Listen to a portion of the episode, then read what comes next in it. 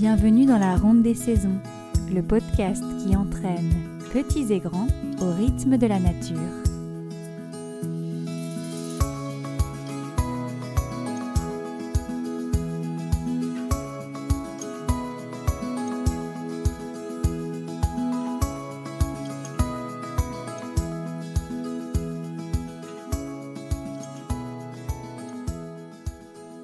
Dans cet épisode, je vous invite à découvrir une nouvelle célébration de la roue de l'année qui aura lieu au tout début du mois de février, appelée Imbolc par nos ancêtres celtes et plus connue aujourd'hui par les festivités de la Chandeleur et du Carnaval. Cette fête pleine de lumière, de couleurs et de gourmandise vient égayer le sombre paysage hivernal. Elle conclut cette longue série de fêtes qui se déroulent depuis décembre toutes destinées à réchauffer les foyers et les cœurs.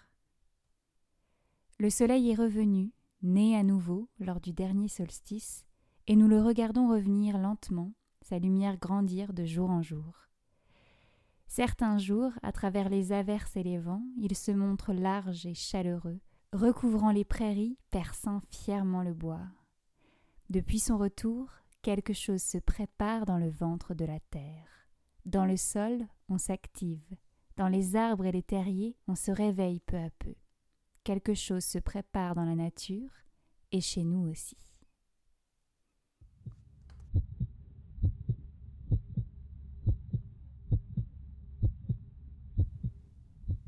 Voici que février revient, plein de promesses. Ça et là, quelques fleurs s'ouvrent hâtivement. Il peut encore neiger, mais le grand froid régresse et l'on perçoit déjà des jours l'allongement. Le printemps apparaît, le rude hiver s'achève, par les champs, par les prés, dévalant les ruisseaux, le vieil arbre bourgeonne et se gorge de sève, bientôt dans sa ramée nicheront les moineaux. Un soleil radieux inonde la colline, au jardin tout prend vie, tout cherche à émouvoir, et je sens sous mes pas tandis que je chemine la terre qui frémit et palpite d'espoir.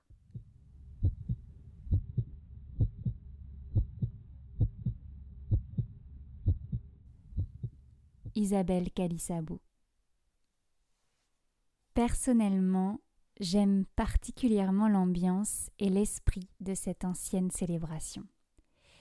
Elle porte plusieurs noms selon les cultures et les traditions, et au cours de l'épisode, nous l'appellerons parfois Imbolc, parfois Candlemas ou la Chandeleur. Avant de vous donner quelques pistes pour vous réapproprier cette ancienne fête, je vous invite comme d'habitude à découvrir ce qu'elle nous apprend du cycle de la nature et ce que la nature nous enseigne à travers elle. Pour nos ancêtres et dans le calendrier agricole, c'était la période de l'année où on fait le point sur les réserves et les semences des récoltes de l'année passée. On prépare les graines à faire germer pour le printemps et les éleveurs préparent l'agnelage et donc la lactation des brebis. C'était un peu, c'est un peu le début de l'année agricole. Depuis le début de l'hiver, nos ancêtres euh, vivaient sur les réserves de l'année passée, sur les récoltes de l'année passée. Ils retrouvent donc enfin un peu de lait frais pour la cuisine et pour leur consommation. Dans notre calendrier actuel, euh, le 2 février, c'est avant tout la date où l'on se régale à faire et à manger des crêpes. La chandeleur ou Candlemas, euh, c'est en fait la fête des chandelles. C'est à nouveau une fête en l'honneur de la lumière et du soleil, la dernière du festival hivernal consacré au retour du soleil. Et on dit que les crêpes rondes et jaunes dorées représentent le soleil. Nous allons voir également qu'à cette période de l'année, on évoque beaucoup la fécondité, fécondité de la terre, des récoltes, des foyers, des projets. Et nous le retrouvons aussi avec nos crêpes. Euh, en fait, il existe une tradition française qui remonte à la fin du 5e siècle, qui est une sorte de rite de fécondité qui consiste à hum, faire sauter les crêpes de la main droite en tenant une pièce d'or dans la main gauche. Si la crêpe atterrissait correctement dans la poêle, c'est euh, fécondité et prospérité assurée. Par ailleurs, la première crêpe confectionnée euh, devait être gardée dans une armoire pour assurer les prochaines récoltes, pour que les prochaines récoltes soient abondantes. Et on allait même jusqu'à dire que cette crêpe-là ne moisissait pas dans l'armoire.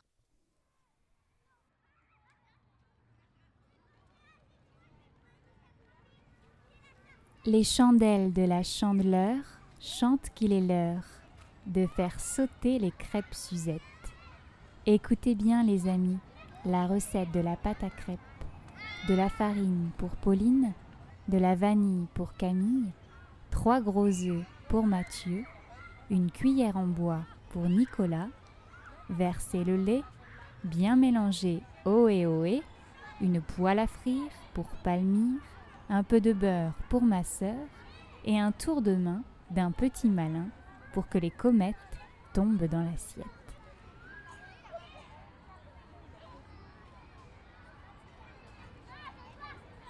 Anne-Marie Dorez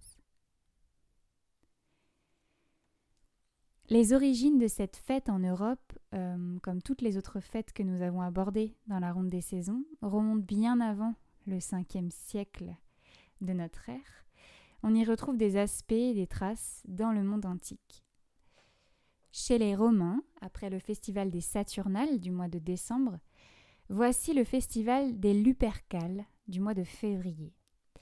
Ces fêtes annuelles euh, étaient célébrées entre le 13 et le 15 février et se tenaient près d'une grotte nommée le Lupercal, en l'honneur de Romulus et Rémus, les héros mythologiques fondateurs de Rome, et en l'honneur de Faunus, le dieu de la forêt et des troupeaux dans la cosmologie romaine. La fête des Lupercales est une fête de purification euh, qui correspond au début de l'année. Selon la légende, les jumeaux Romulus et Rémus, fils du dieu Mars, auraient été recueillis par une louve sous un figuier devant la grotte du Lupercal, et la louve les aurait allaités dans la grotte jusqu'à ce qu'ils soient ensuite recueillis par un berger. Donc, lors des célébrations du Lupercal, les fidèles du culte de Faunus sacrifiaient un bouc leur dieu dans cette grotte et ils poursuivaient tout un rite de fécondité dans lequel euh, ils utilisaient notamment de la laine et du lait. Les rites de fécondité des Lupercales seraient à l'origine notamment du carnaval, avec toutes ces questions autour de fécondité, c'est aussi devenu euh, notre fête euh, de la Saint-Valentin au moment du 14 février. Le passage dans la grotte symbolisait la purification et la résurrection, et le bouc, le sacrifice du bouc, symbolisait la fécondité, associée au dieu Faunus. Donc ce sacrifice en l'honneur du, dieu Faunus assurait la protection des troupeaux. Recroquevillé au fond de l'utérus, il appréhendait le monde, le petit cœur tambouriné au rythme endiablé des printemps qui l'attendaient. Il n'a pas eu peur, petit bébé, l'amour le désirait. Il a laissé la musique construire son âme, il a laissé les bruits, les pas, les voix le façonner. Il est sorti en guerrier, sourire aux lèvres. Sibylle Rambard, Nativité.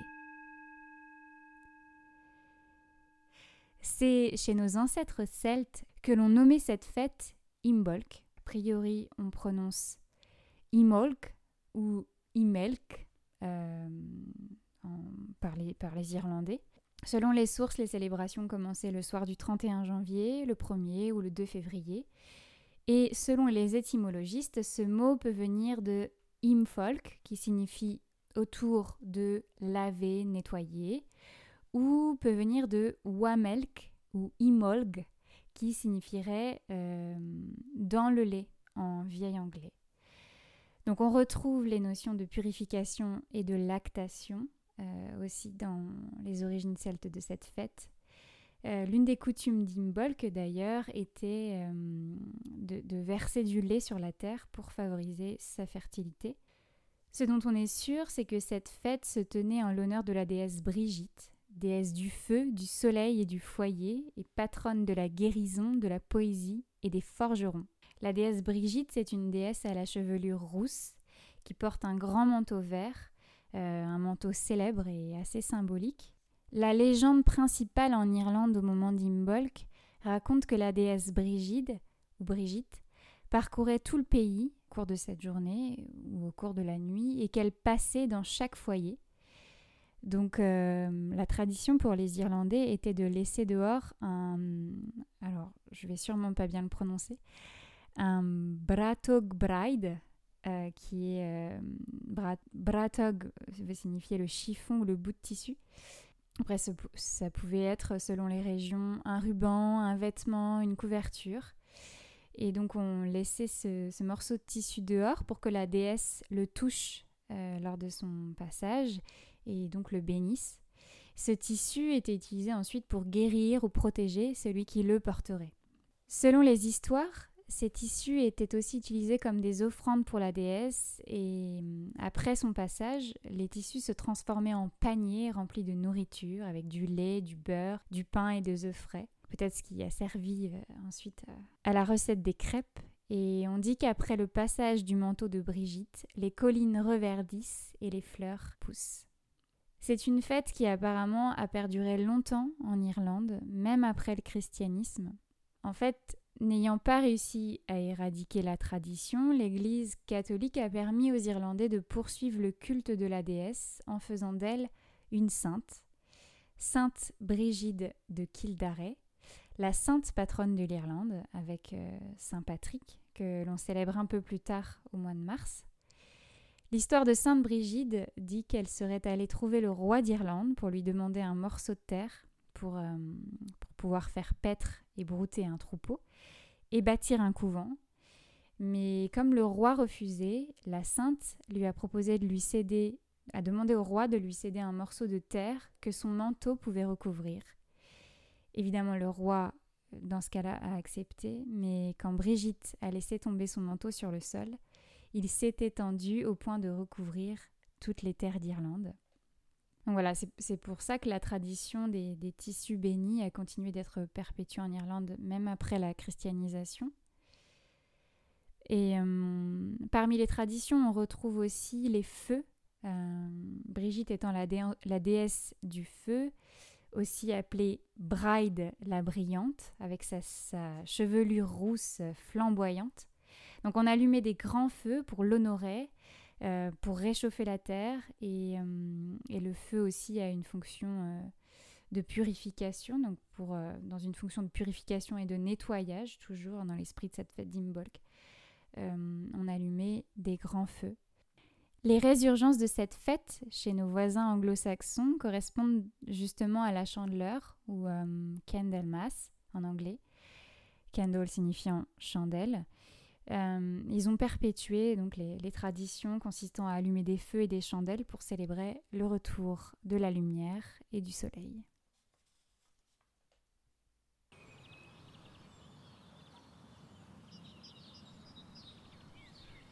que j'aime avoir le personnage. Il nous dit que dans peu d'instants, des hivers le triste cortège va se fondre au feu du printemps. Cette fleur à la voix de Flore est enfin prête à scintiller. Doux rossignol, chantez encore, le personnage va briller. Paul-Émile de Bro Nous passons donc aux idées d'activités pour euh, célébrer la jolie fête d'Imbolc. Peut-être que vous avez déjà l'habitude de fêter la chandeleur en famille chaque année, de faire des crêpes ou d'organiser, de participer à un carnaval. Ici, je vous propose des idées nouvelles si vous avez envie de, tester d'autres façons de, célébrer cette fête et, euh, et surtout des idées qui permettent de mettre en lien les célébrations de la chandeleur avec les rythmes naturels, les rythmes de la nature. Commençons avec la première idée. Ce peut être une balade pour euh, repérer les premiers signes du printemps. Donc ce sera certainement plusieurs balades, puisque au fur et à mesure des balades, on observera de plus en plus de signes du printemps. Donc euh, je vous souhaite d'apercevoir les premiers personnages, les premiers crocus, euh, les, arbres en fleurs, le, mimosa par exemple, qui est en plus très beau et très jaune, donc vraiment à l'image de... C'est un arbre très solaire. De chercher les premiers bourgeons et peut-être en attendant découvrir ensemble à la maison ce qu'est un bourgeon. Tentez d'écouter la montée de sève aussi en collant euh, l'oreille euh, près du tronc d'arbre. Ça peut aussi être euh, une activité un petit peu imaginaire qui consiste à réveiller les esprits de la nature. Donc pour ça, on peut fabriquer des baguettes magiques avec des morceaux de bois ou utiliser des petits grelots. Ça peut aussi inspirer des idées de déguisement si vous célébrez le carnaval. Et par exemple, ça peut donner un but à votre déambulation pouvez imaginer euh, vous déguiser et sortir faire une balade dans la nature plutôt que dans la ville et euh, en se disant ben voilà moi je me déguise en fée et je vais et je vais avec ma baguette euh, réveiller les esprits de la nature pour le printemps. Hum, dans le même esprit des, des, contes de fées, bien sûr, je vous, suggère comme à chaque fête de lire des contes et des histoires. Donc là, ça peut être des histoires autour des bergers, par exemple, les histoires sur les nouveau-nés, euh, notamment les contes qui racontent les histoires d'enfants orphelins et recueillis et élevés par des animaux, par exemple. Les histoires mythologiques euh, en regorgent pas mal. Des histoires qui parlent de bonté et de solidarité. Euh, donc ça, ça, fait pas mal le lien avec la déesse Brigitte. Et des histoires autour du soleil, du réveil des animaux hibernants. Évidemment, c'est une fête où on allume et pourquoi pas on fabrique des bougies. Euh, j'ai vu passer une idée très jolie dans, dans le livre de Monique Tedeschi qui euh, suggère de faire couler des bougies dans la terre. Vous prévoyez une, mèche et vous pouvez faire couler votre cire dans la terre, laisser prendre la bougie et ensuite vous pouvez la regarder euh, se consumer en pleine nature ou dans votre jardin, c'est joli. Faire un feu en extérieur et partager un moment autour du feu font partie bien sûr des idées pour célébrer une bolk. Après, bien sûr, il y a toute la partie jardinage, semer des graines, mais semer, des graines en faisant des souhaits. Euh, par exemple, une graine, un souhait, euh, plutôt euh, en fait des semis symboliques. Ça peut aussi être des semis accompagnés d'une activité manuelle avec des jolies étiquettes pour se souvenir de ce qu'on a semé. Voilà, donc c'est vraiment les, je dirais les premiers semis qui appellent le printemps. Ça peut aussi être tout simplement euh, faire un joli dessin pour euh, planifier euh, la façon dont on, va semer nos légumes dans le jardin cette année. voilà, ça peut être des choses qui, qui sont préparées avec les enfants.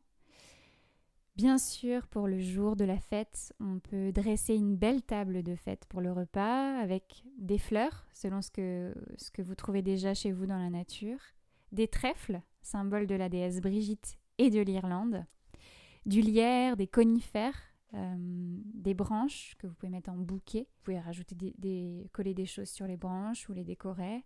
Des bougies, bien sûr, de la laine ou des créations en laine qu'on pose sur la table, des rubans, euh, du blanc et des couleurs.